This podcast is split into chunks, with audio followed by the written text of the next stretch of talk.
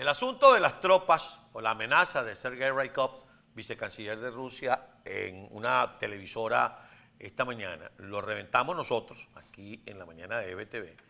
Eh, lo tenía Infobae, lo tenía EBTV, pero en este momento en el que ustedes y nosotros estamos hablando, ya lo tiene la página de La Voz de América, lo tiene un periódico en San Diego, lo tienen tres diarios importantes y, una televisora argentina, lo tiene la televisión colombiana, lo tiene el Diario de las Américas y obviamente lo desarrolla aún más la página de EBTV y la página de Infobae.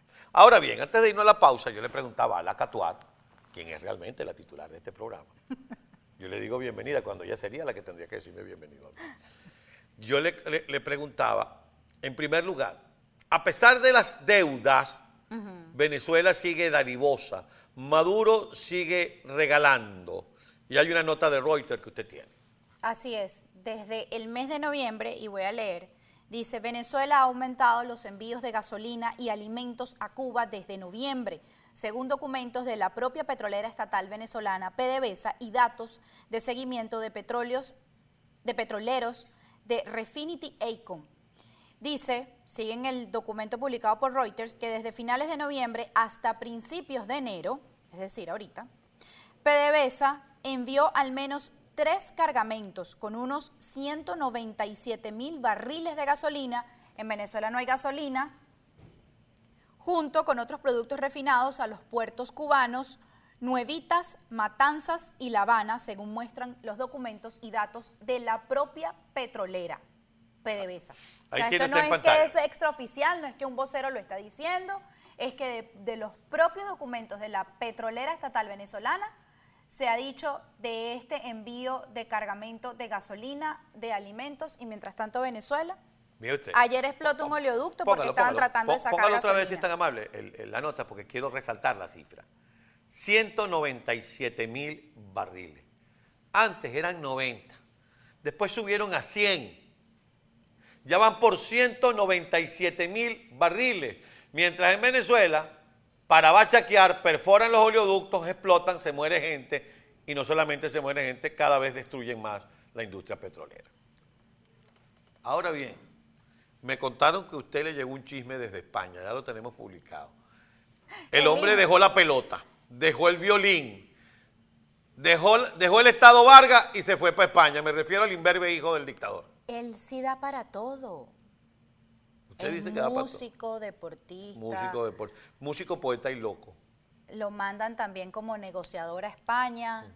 ¿Qué fue hacer para España ese muchacho? Bueno, él fue, a buscar a que se metieran con Tamara Suju, que es defensora de los derechos humanos, que bastante que les ha sacado material a todos ellos por violadores de los derechos humanos y que siempre ha estado de alguna manera ligada a estos documentos que se le ha entregado a la Corte Penal Internacional para investigar a Nicolás. Ya Tamara Suju contestó.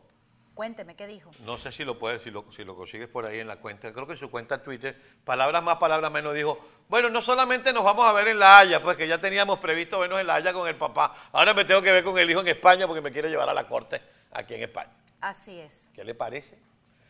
Por cierto. ¿Qué dirá España sobre esto? No, no y, con el, y, en pleno proceso y de ebullición con el pollo Carvajal. ¿Y qué está pasando dentro del régimen que manda Nicolásito? Ahí está Tamara Sujú. Mire, parece que nosotros nos veremos en La Haya, Nicolás.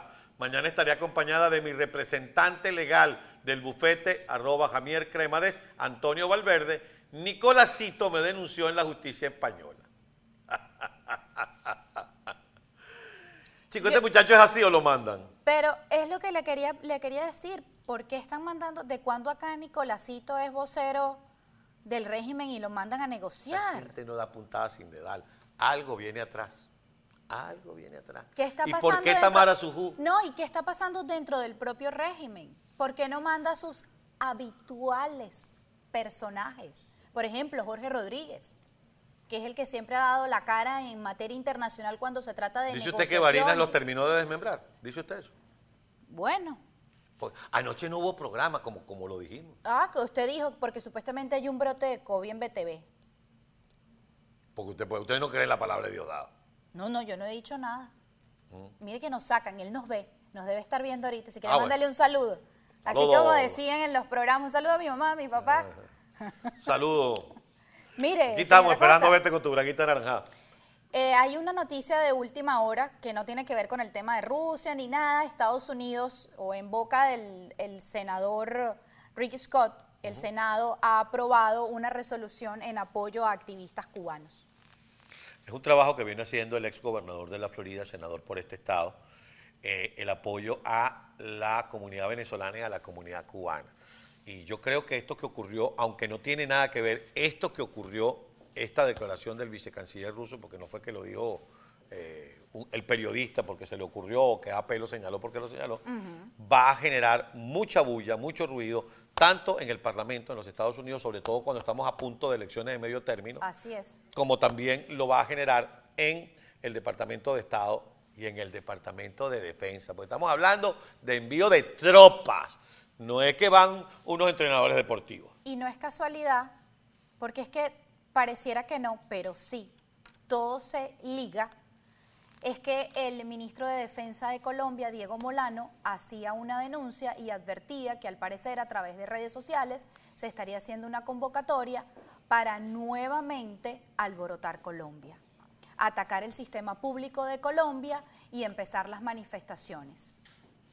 Y ya sabemos quiénes son o esa espada de Bolívar por América Latina cuando ocurrieron aquellos disturbios el año pasado en Colombia, que destrozaron mayormente parte de eh, lo público en Colombia, que atacaron el sistema público de transporte en Colombia. No las recientes eh, protestas de Duque por el tema, de, por el tema económico, mucho antes, que de hecho muchas denuncias decían que eh, tenía la mano metida la izquierda latinoamericana y de hecho al parecer tiene algo que ver desde Chile este tipo de denuncias que hace el ministro de Defensa de Colombia, Diego Molano. Entonces, qué casualidad que salen esas declaraciones de Diego Molano y sale el vicecanciller ruso, ruso a decir el tema del envío de tropas a Venezuela y a Cuba si Estados Unidos intenta entrar en Ucrania. Y lo que decíamos, es una amenaza de envío será de más tropas porque ya militares rusos hay en los cuarteles. O sea, quieren calentar la región. Ya, exactamente. Armamentos rusos ya hay. Aviones rusos ya hay. No solo los que se compraron, sino los que se enviaron. Y, eso mismo lo dice el alcalde Ledesma en su cuenta de Twitter. Dice, ¿de qué, de, qué envío estamos hablando? No sé si tenemos el, el tweet del alcalde Ledesma con relación a esto, donde dice, ya ellos están ahí desde hace rato. Ahí lo tienen. La amenaza de Rusia de invadir Venezuela está consumada. Ellos están metidos desde hace tiempo en nuestro territorio, pero en todo caso, que lo confiesen públicamente confirma que lo que pasa en nuestro país es un problema de geopolítica que trasciende nuestras fronteras. Esa última frase es un problema de geopolítica que va más allá de la violación de los derechos humanos de Nicolás Maduro, del robarse elecciones, del ser un presidente ilegítimo, de perseguir a la disidencia, que es un problema de democracia interna del país. Pero la geopolítica de la región con Cuba, con Nicaragua, con Venezuela y con elecciones en Colombia y con los rusos amenazando, tú me dirás qué hace el secretario Blinken, tú me dirás qué hace el presidente Biden, tú me dirás qué hace el Departamento de Defensa. ¿Qué hace la ONU? Ah, no, la ONU está muy bien, gracias, cobrando una factura que le deben. ¿Qué hacen? ¿Qué hacen las instituciones internacionales? Aquí lo hemos dicho públicamente, el tema de Venezuela no se limita solamente a unas elecciones presidenciales, es bien delicado lo que ocurre adentro, son bien delicadas las relaciones que tiene Venezuela con todos estos regímenes en el mundo y que no solamente ponen en peligro a los ciudadanos venezolanos, sino a los que están en sus alrededores. Como dicen en la película aquella, amanecerá y veremos. Todavía no sabemos qué va a decir Estados Unidos ¿Usted se queda conmigo un rato más? No, yo lo dejo acá. Con la, mesa Bien, con la mesa bien servida porque usted tiene unos invitados interesantes precisamente para tocar y ahondar en este tema. Gracias, Catuar.